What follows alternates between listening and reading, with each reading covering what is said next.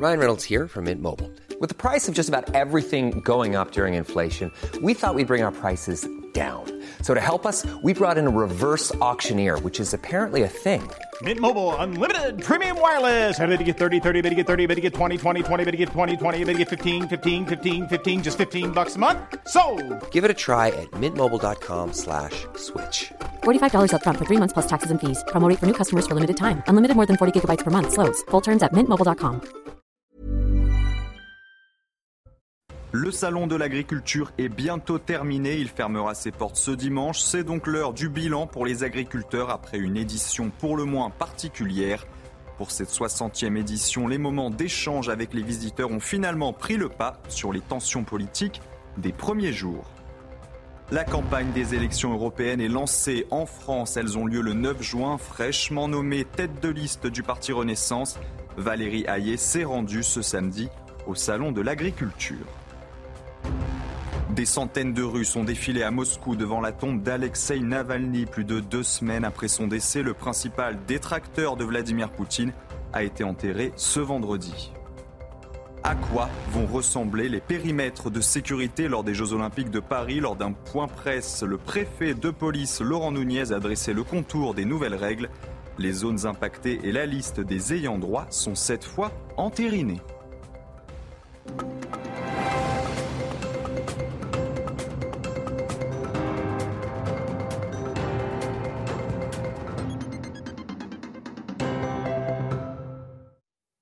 Bienvenue sur CNews, très heureux de vous retrouver pour l'édition de la nuit. Le salon de l'agriculture est donc bientôt terminé.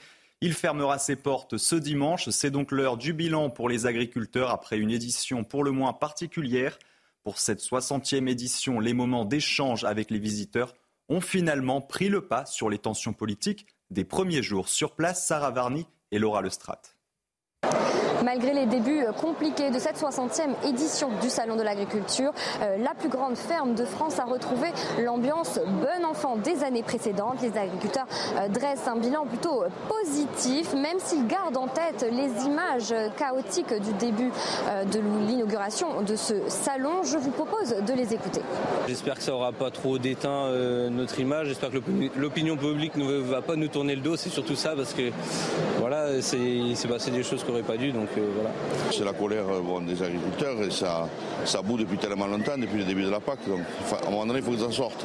Par les échauffourées et puis les aléas de début de semaine, du premier week-end, voilà, après euh, rapidement on a retrouvé le calme et les allées bondées. Donc euh, on a pu voilà, faire entre guillemets euh, ce dont on était venu faire.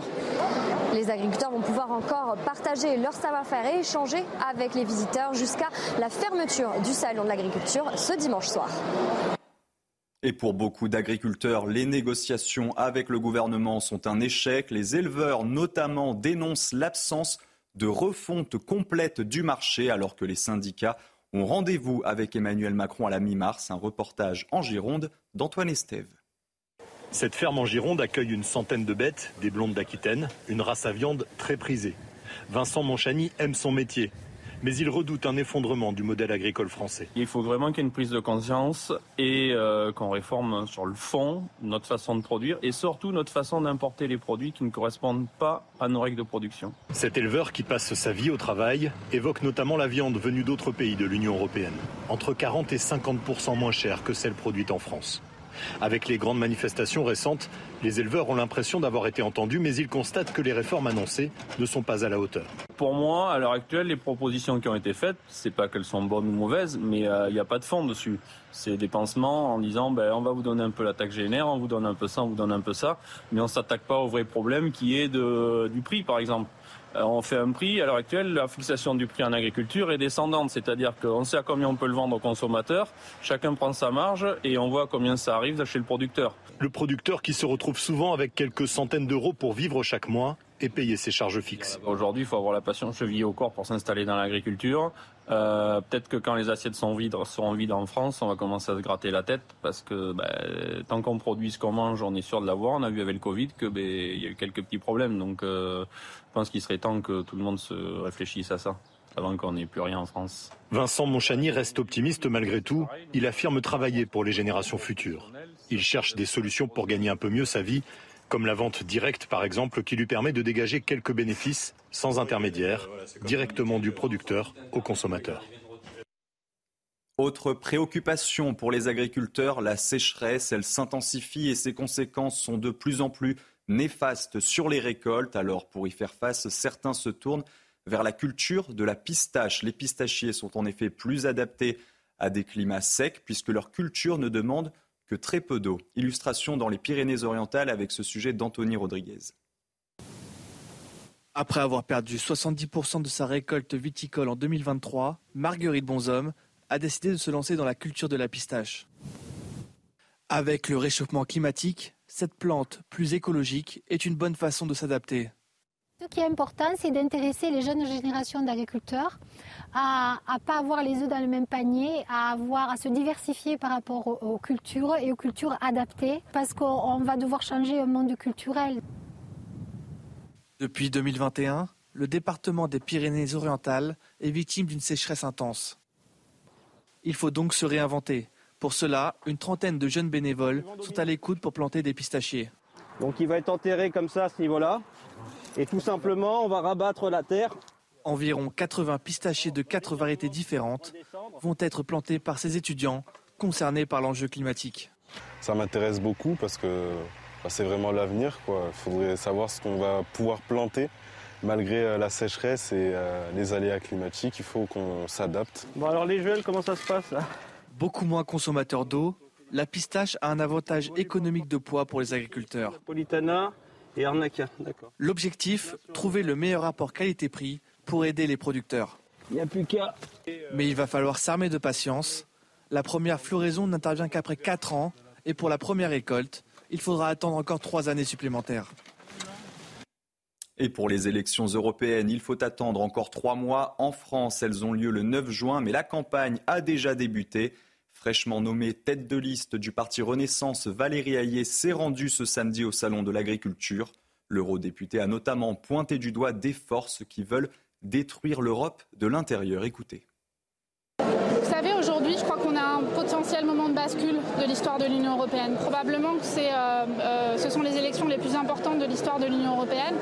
On est face au chamboulement du monde en responsabilité, nous en France et, et, au Parlement européen.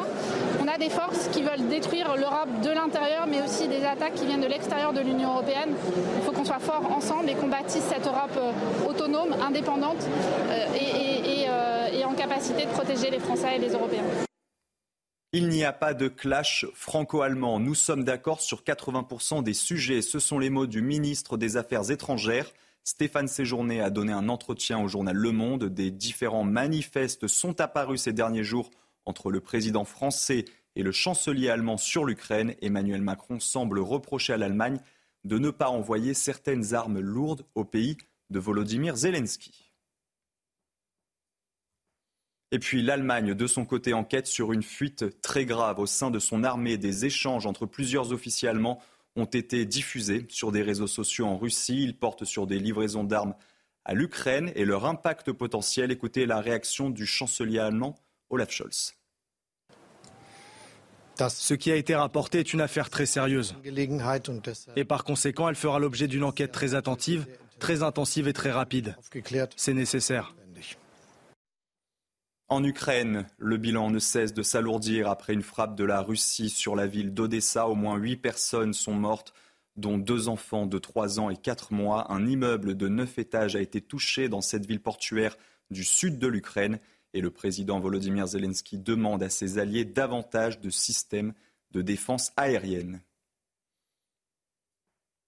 Des centaines de Russes ont défilé à Moscou devant la tombe d'Alexei Navalny plus de deux semaines après son décès. Le principal détracteur de Vladimir Poutine a été enterré ce vendredi. Et selon des ONG de défense des droits humains, au moins 128 personnes ont été arrêtées lors des hommages à Alexei Navalny. Je vous propose d'écouter ces Russes qui ont eu le courage de s'exprimer. C'est triste et vous avez l'impression que tout ce que nous avons construit ici pendant toutes ces années a été enterré avec lui. C'est tout. Je ressens ce que tout le monde ressent, le chagrin, le désespoir et l'espoir. Alexei nous a demandé de ne pas perdre espoir et de continuer à nous battre. Je pense qu'il faut encore évaluer le changement. Il faut réfléchir, tirer des conclusions, prendre Alexei Navalny comme exemple d'une certaine manière et continuer à vivre comme Alexei le voulait, dans notre pays et dans le monde entier, vivre une vie plus heureuse. C'est triste, plus triste qu'avant. On a l'impression de souffrir davantage. Il faudra probablement du temps pour s'en remettre. Se dirige-t-on vers une trêve à Gaza? Selon un haut responsable américain, un accord est bien sur la table. Les Israéliens l'ont plus ou moins accepté et désormais la table est dans le camp du Hamas. Cette proposition inclut une pause de six semaines dans les combats et la libération de 42 otages détenus à Gaza en échange de Palestiniens emprisonnés par Israël. Et de leur côté, les États-Unis ont commencé à envoyer de l'aide humanitaire à Gaza. Trois avions militaires ont largué de la nourriture. C'est l'équivalent de 38 000 repas. Une décision prise après la mort jeudi de plus de 110 Palestiniens lors d'une distribution alimentaire à Gaza. Et puis dans le reste de l'actualité, une agression antisémite a eu lieu vendredi à Paris. Les faits se sont produits dans le 20e arrondissement de la capitale. Un homme d'une soixantaine d'années et porteur d'une kippa sortait de la synagogue quand il a été agressé. Selon des sources policières, il a également été insulté de sale juif. Gérald Darmanin indique que tout est mis en œuvre pour retrouver l'auteur de cet acte inqualifiable. Le ministre de l'Intérieur demande également au préfet de renforcer la protection de la communauté juive à Gaza. Écoutez la réaction du président de l'Union des étudiants juifs de France. L'effarement, la colère, j'ai envie de dire euh, encore une fois, euh, j'ai envie de dire l'antisémitisme et notamment cet antisémitisme violent, ce n'est pas terminé. Et mon appel, c'est celui de ne pas s'habituer. Quand on est dans une société où on s'en prend aux gens pour ce qu'ils sont, c'est finalement quelque chose qui est fait globalement. Donc non, définitivement, ce juif qui est attaqué aujourd'hui dans le 20e arrondissement de Paris, c'est vraiment pas seulement uniquement l'affaire des juifs. Un incendie s'est déclaré ce samedi soir à Poissy dans un immeuble de 12 étages. Deux personnes se sont défenestrées pour échapper aux flammes. Elles sont dans un état grave. L'immeuble a été totalement évacué. Une soixantaine de personnes intoxiquées par les fumées ont été prises en charge par les secours. Une nouvelle action coup de poing des militants d'Extinction Rébellion. Ce samedi, environ 400 militants se sont introduits sur le site industriel d'Arkema, près de Lyon. Ils ont forcé les portes du site et ont tagué des murs de l'usine. Selon eux, le groupe chimique est accusé de contaminer le fleuve du Rhône. Retour sur les faits avec Corentin Alonso. À coups de barre de fer, les manifestants cassent les détecteurs de présence et les interphones des accès du groupe chimique. À l'aide de sécateurs, ils découpent les grilles avant de s'infiltrer sur le site. Ils sont venus pour beaucoup en train dénoncer l'utilisation des perfluorés, surnommés les polluants éternels. Quasi indestructibles, ils s'accumulent avec le temps dans l'air, le sol, les eaux, les rivières, la nourriture et jusque dans le corps humain. Ces derniers mois, Plusieurs collectivités et des particuliers ont lancé des plaintes collectives en s'inquiétant de concentrations alarmantes autour des sites industriels au sud de Lyon.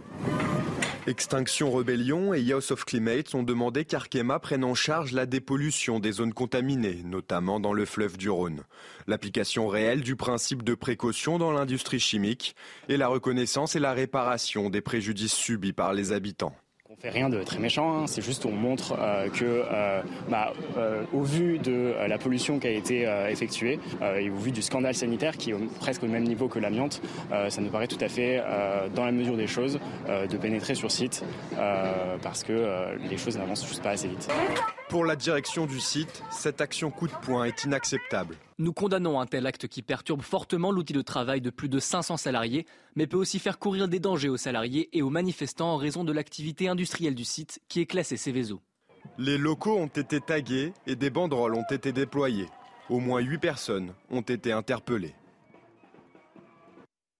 Les dealers marseillais sont désormais interdits de séjour dans la station balnéaire de Hier, c'est dans le Var. La préfecture a en effet pris un arrêté qui interdit, je cite, à tous les individus résidant dans les Bouches-du-Rhône et connus pour des antécédents judiciaires en matière de stupéfiants de circuler donc ou de stationner sur la voie publique. Les explications avec ce sujet de Godéric B. Une initiative louable mais difficile à mettre en place. Pour éviter la déferlante des dealers marseillais dans le quartier des Rougières, ailleurs, un arrêté préfectoral a été pris mardi. Il interdit à tous les individus résidant dans les Bouches du Rhône et connus pour des antécédents judiciaires en matière de stupéfiants de circuler ou de stationner sur la voie publique sans motif légitime. Une mesure qui semble inapplicable le temps de faire toutes les vérifications, de savoir s'il habite bien Marseille, de savoir pourquoi il venait sur la commune de hier, de savoir s'il est connu des services de police, autant vous dire qu'on va perdre une heure. Hein. Si on compte arrêter le trafic de stupes à, hier avec ce genre de solution, bon, je crois que la guerre, euh, elle n'est pas prête d'être gagnée. Hein.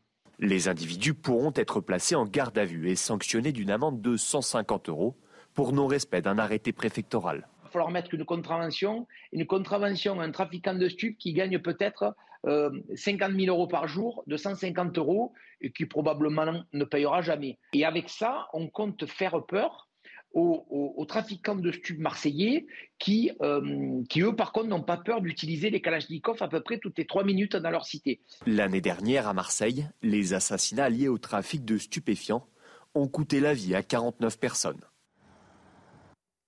Un homme a été condamné à sept mois de prison pour avoir volé des documents relatifs aux Jeux Olympiques. Âgé d'une vingtaine d'années, il a été jugé en comparution immédiate devant le tribunal correctionnel de Paris.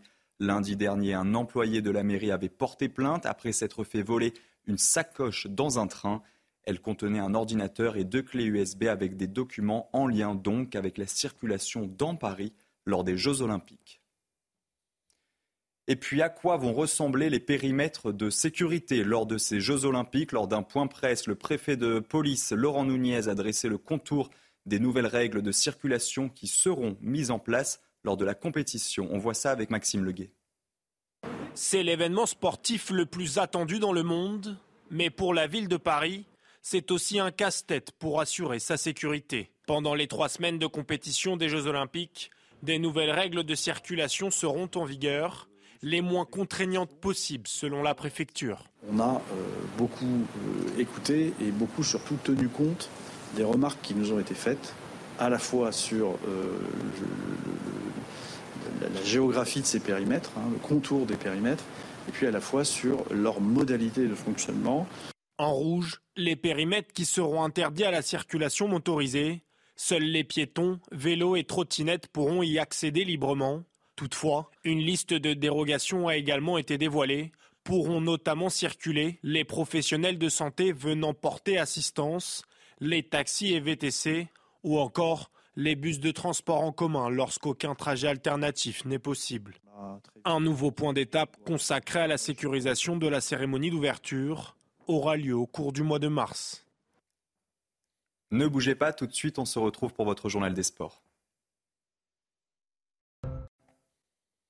Et on commence ce, journal des sports avec du football et la 23e journée de Ligue 1. Ce samedi, l'Olympique de Marseille a dominé Clermont 5 buts à 1. Marseille donc qui remonte provisoirement à la sixième place en championnat. Et pour Jean-Louis Gasset, c'est un sans faute avec une troisième victoire en autant de matchs sur le banc marseillais. L'OM qui reprend de la confiance avant d'affronter jeudi Villarreal et leur ancien entraîneur Marcelino.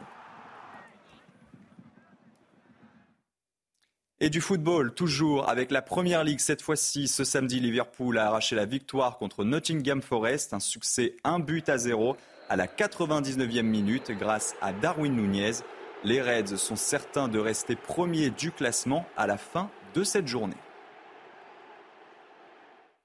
Et puis une très bonne nouvelle pour le sport français. En tennis, Hugo Humbert remporte le tournoi de Dubaï, son sixième trophée en six finales disputées. Pour cela, le joueur de 25 ans a dominé le Kazakh Alexander Bublik. Une superbe semaine pour le numéro 1 français. Il a notamment battu Andy Murray et Daniil Medvedev. Hugo Humbert sera 14e au classement mondial ce lundi, le meilleur classement de sa jeune carrière. Et puis c'était le retour de la Formule 1 ce, ce samedi à Bahreïn. Vous avez pu le suivre sur Canal ⁇ bien sûr.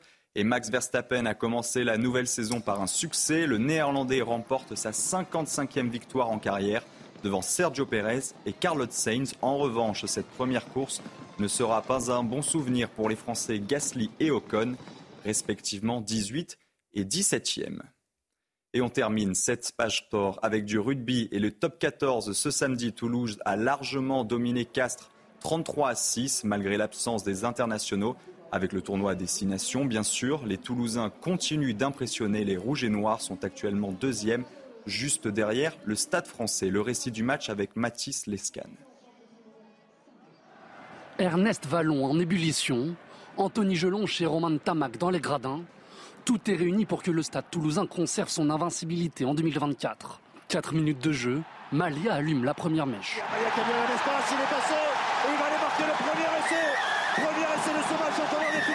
L'ouvreur argentin transperce le rideau castré, les rouges et noirs virent en tête.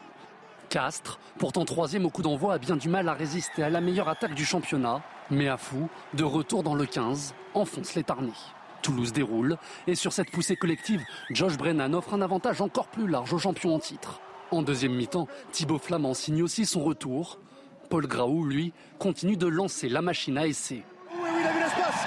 Paul Graou, il est tout seul, il va jouer son duel, il est repris, le soutien de Malia, qui va aller marquer son deuxième essai dans le match. Doublé pour Malia, le stade toulousain inscrit un dernier essai. Castres s'écroule. Victoire bonifiée 33 à 6 des hommes du Gomola. Le choc tant attendu n'aura pas eu lieu et Toulouse enchaîne un huitième succès consécutif, toute compétition confondue. C'est la fin de ce journal, mais ne bougez pas, on se retrouve très vite pour une nouvelle édition et on reviendra notamment sur ce salon de l'agriculture qui est bientôt terminé. Il fermera ses portes ce dimanche, c'est donc l'heure du bilan pour les agriculteurs, après une édition pour le moins particulière. A bientôt sur CNews. Retrouvez tous nos programmes et plus sur cnews.fr.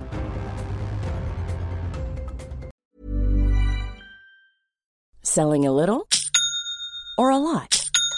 Shopify helps you do your thing however you cha-ching. Shopify is the global commerce platform that helps you sell at every stage of your business. From the launch your online shop stage to the first real life store stage, all the way to the did we just hit a million orders stage.